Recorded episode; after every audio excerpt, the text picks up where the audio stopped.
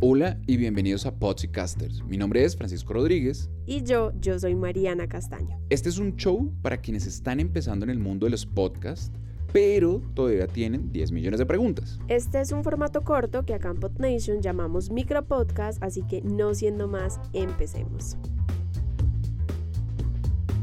Hola a todos, hoy les traemos un episodio muy bueno que les va a servir para editar mejor sus podcasts. Les tenemos 5 recomendaciones de expertos en postproducción de audio, así que empecemos. Bueno, el primer tip tiene que ver con un paso antes de la edición y es asegurarnos de grabar bien nuestras voces y la de nuestros invitados. Yo sé que eh, decirlo parece un tip muy obvio, pero a veces confiamos tanto en que todo se pueda arreglar en postproducción que pasamos por alto errores que después toman el doble de tiempo de arreglar. Digamos, cosas sencillas como silenciar las notificaciones del celular, ayudan a ahorrar tiempo porque si suenan vamos a tener que quitar esos ruidos en la edición. Sí, pienso igual, Mariana. Todo lo que podemos mejorar desde la etapa de producción nos va a ahorrar muchísimo tiempo en la edición. Aquí, en este punto, una sugerencia que dan los editores es hacer pausas cuando se equivoquen y quieran retomar. Si por ejemplo están leyendo el guion y se equivocan en una palabra, será más fácil editar si dejan una pausa y vuelven a decir la frase desde el principio.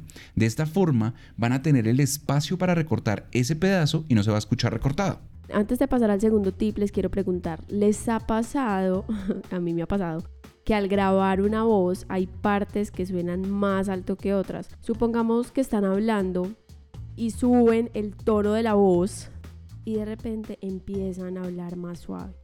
¿Te ha pasado a ti, Francisco? Uf, a mí sí me ha pasado, Mariana. Y es un problema el editar porque el volumen queda muy disparejo. Entonces toca ajustar la ganancia del volumen en todo el episodio para que no hayan picos de volumen muy altos o partes muy bajitas. Exacto. Hacer eso de forma manual toma tiempo. Y aquí es donde le revelamos el segundo tip y es aplicar un compresor para nivelar la ganancia de sus audios. ¿Sabes algo? Sí he visto el compresor dentro de los efectos y lo he visto ahí como en, el, en las interfaces y en las herramientas que tengo en el software de edición de audio, pero realmente nunca lo he usado. Así que bueno, más bien, ¿qué es un compresor y para qué sirve? Técnicamente un compresor lo que hace es reducir el rango dinámico de la ganancia de un audio, pero déjenme explicarles mejor con un ejemplo. Voy a producir una nota que grabé con varios cambios de volumen. Aquí va. Hola, soy Mariana y les doy la bienvenida a un nuevo episodio de Pods y Casters. Como pueden escuchar, hay partes con más volúmenes que otras entonces lo que queremos hacer con el compresor es nivelar el volumen de todo el audio y esto lo que hace es que los picos de volumen no sean tan altos para que suene parejo el volumen. Acá les muestro cómo suena con el compresor. Hola, soy Mariana y les doy la bienvenida a un nuevo episodio de Pods y Casters. ¿Sí? Se nota la diferencia, Mariana. Usar el compresor está mucho mejor que subir y bajar el volumen manualmente en todo el episodio.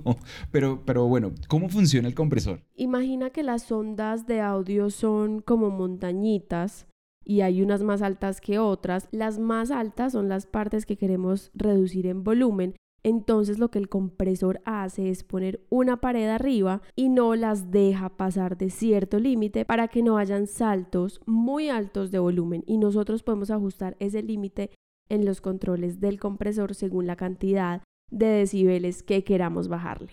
Está buenísimo ese tip, Mariana, y seguro que el siguiente tip también les va a gustar. Este tercer truco es para darle más presencia a su voz con los ecualizadores. Antes que nada, déjenme les explico qué es un ecualizador. Lo que hace este tipo de procesador de audio es aumentar y disminuir las frecuencias. Y las frecuencias son las que hacen que una voz sea más grave o más aguda. Con el ecualizador lo que podemos es modificar las frecuencias para resaltar lo bueno y remover lo malo de una grabación. Entonces lo que hacemos es aumentar las frecuencias o disminuir otras para lograr un buen efecto, un buen resultado. Así es, los ecualizadores ayudan a arreglar los problemas en los tonos de un audio que hayan quedado, por ejemplo, muy chillones o que suenen muy opacos.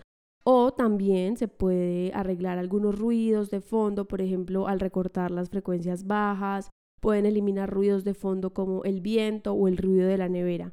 aunque deben tener cuidado en no exagerar mucho el aumentar o disminuir las frecuencias porque de lo contrario sonarán raro las voces.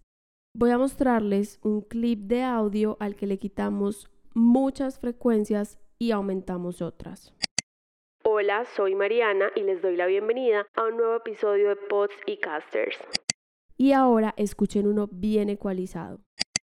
Hola, soy Mariana y les doy la bienvenida a un nuevo episodio de Pods y Casters. ¿Sí oyen la diferencia o no? Claro, Mariana, el segundo audio se oye mucho mejor, se escucha con más claridad la voz y eso es lo que buscamos al usar el EQ.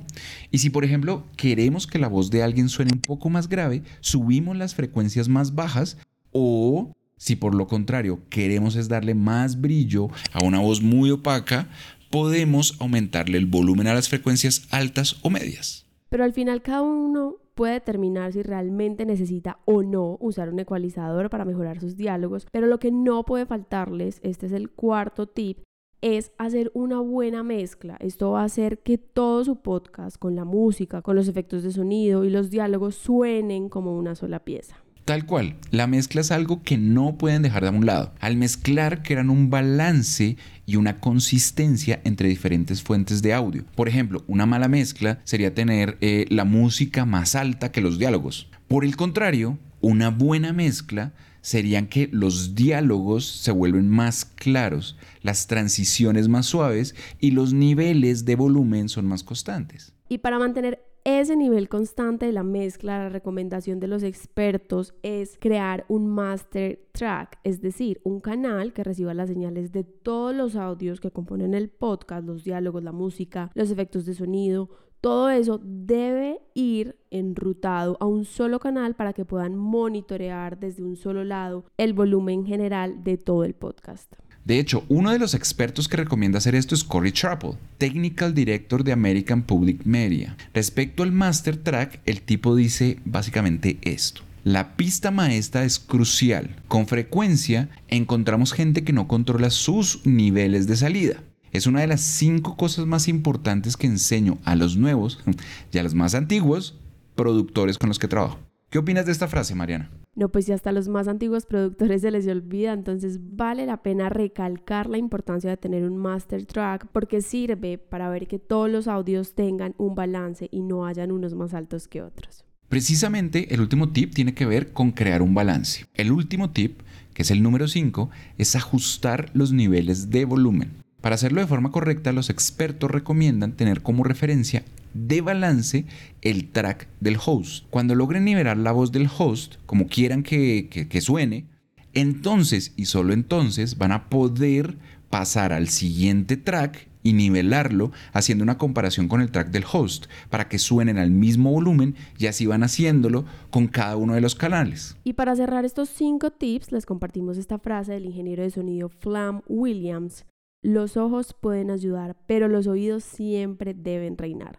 Recuerden confiar en lo que escuchan, pueden guiarse de lo que ven en las barras de audio, pero siempre, siempre para una buena edición hay que aprender a escuchar. Esperamos que estos tips les sean de ayuda cuando vayan a editar sus podcasts y recuerden que si tienen más dudas o preguntas sobre podcasting nos pueden escribir en nuestras redes sociales. Estamos en Instagram y en Facebook como podnation.co. Los esperamos en el próximo episodio. Chao. Que tengan un buen día.